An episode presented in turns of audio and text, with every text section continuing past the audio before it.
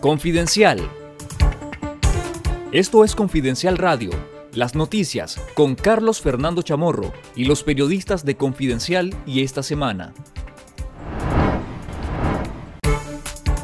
La dictadura sandinista condenó este miércoles 18 de enero a Yanir Jorviler, su hija Ana Carolina Álvarez Jorviler y su yerno Félix Royce por los supuestos delitos de conspiración para cometer menoscabo en contra de la integridad nacional y propagación de noticias falsas. Madre e hija son ciudadanas nicaragüenses francesas y fueron condenadas a ocho años de prisión, mientras que Royce recibió una pena de 10 años. Los tres presos políticos son esposa, hija y yerno respectivamente del opositor Javier Álvarez Zamora, quien se exilió en Costa Rica poco antes de ser buscado por la policía. Al no ser encontrado, la dictadura se ensañó con su familia iniciando un nuevo patrón represivo en el que arresta a los parientes cuando no encuentra al perseguido político.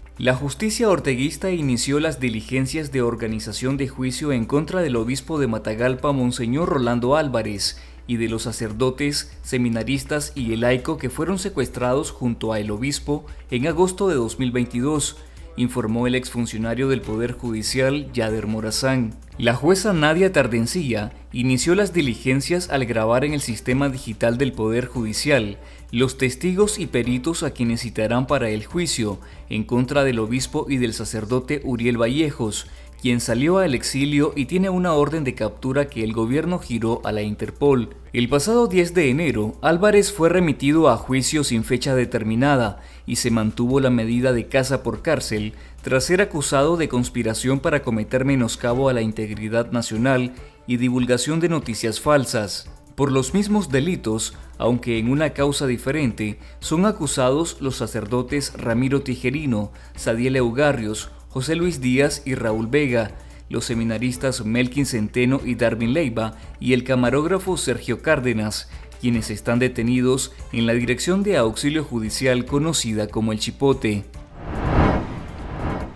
Las alcaldías de municipios opositores usurpadas por el Frente Sandinista en julio de 2022 en Nicaragua eran castigadas con presupuestos raquíticos y transferencias municipales congeladas, pero ahora que el partido de gobierno está al mando de todas las 153 alcaldías, levanta el castigo y receta incrementos de más del 330%, confirma un análisis de datos de Confidencial, elaborado con la revisión de los presupuestos de 2018 a 2023. Las cinco alcaldías que recibirán un mayor aumento en términos porcentuales serán las alcaldías de El Almendro en Río San Juan, Santa María de Pantasma y El Cuá en Jinotega, Murra en Nueva Segovia y La Trinidad en Estelí.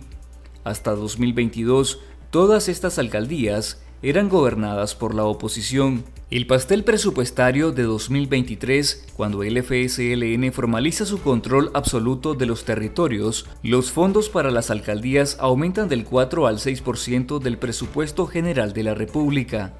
Así, las transferencias municipales ascienden a 6.110 millones de córdobas, un 79.9% más que en 2022.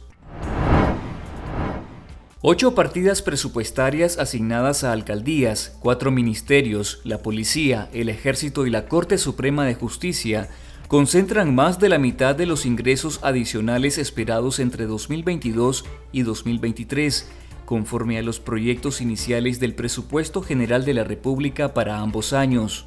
Después de las alcaldías, cuyo presupuesto general aumentó en un 79.9% respecto al año anterior, el Ministerio de Hacienda es el que más ve crecer el porcentaje de los recursos a administrar en 2023, al pasar de los 1.597.8 millones asignados para 2022 a 2.545.2 millones en 2023. El Ministerio de Transporte e Infraestructura recibe 9.177.6 millones de córdobas más que los 6.749 millones recibidos en 2022. Entre los aparatos represivos, la policía y el ejército pasan de 7.063.3 millones en 2022 a 7.766.8 millones en 2023. En nuestro sitio web confidencial.digital, lea todos los detalles completos. Marta del Socorro Uvilla, madre de los presos políticos Marvin Castellón Uvilla y Marlon Castellón Uvilla, este último excarcelado en diciembre del 2021, se encuentra detenida y está siendo procesada por el régimen de Ortega y Murillo por la supuesta comisión de un delito desconocido. Uvilla fue extraída de su casa por la fuerza por miembros de la policía la madrugada del 11 de enero. Horas después fueron detenidos los opositores políticos Javier Espinosa, Telma Vanegas y José Ricardo Muñoz López, acrecentando de esta manera la lista de presos políticos del régimen nicaragüense. Según el asunto judicial, los cuatro fueron acusados penalmente por el fiscal Luis Carlos Mongalo por la supuesta comisión de un delito que fue omitido en la versión electrónica del expediente judicial, en el cual el Estado de Nicaragua y la sociedad nicaragüense aparecen como víctimas u ofendidos. Esto fue Confidencial Radio Escuche nuestros podcasts en Spotify y visítenos en confidencial.com.ni con el mejor periodismo investigativo.